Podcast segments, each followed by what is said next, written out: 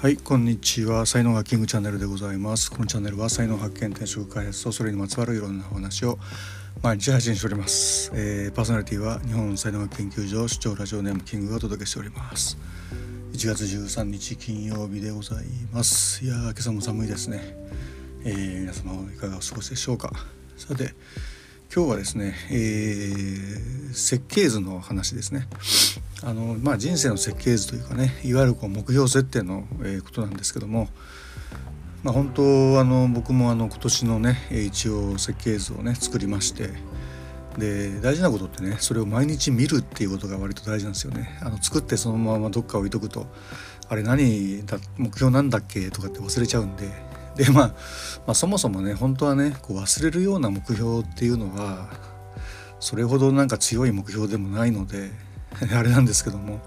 だから覚えてることだけやればいいじゃんとかっていうふうに、ね、なったりもするんですけども、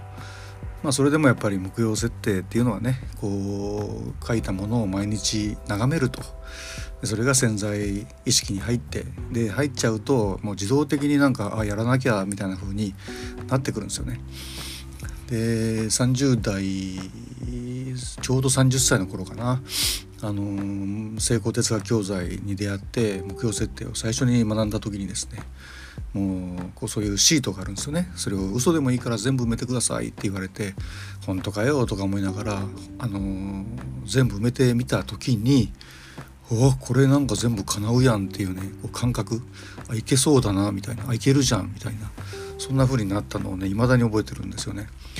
だから設計図だけでも世に出すっていうことがねすごく大事なんじゃないかなっていうふうに、えー、思ったりします。はい、であとは本当ねあの潜在意識っていうのがね全部コントロールしてくれるんですよなんかね本当にやりたいこととか必要なことっていうのは本当後押しが来るしそうじゃないことっていうのはやっぱやめとけよっていう感じで体が動かなくなったりするんですよね。はいということで、えーまあ、皆さんね目標設定、えー、今年の目標を作られたと思いますけども大体もうこの時期になるとね忘れてる人が9割なんてね言われてますけども、まあ、そうならないようにですね、えー、僕も頑張っていきたいと思います。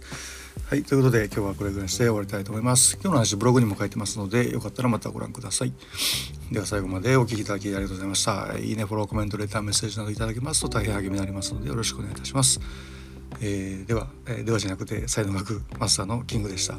ではまた明日お会いいたしましょう。ありがとうございました。Have a nice day.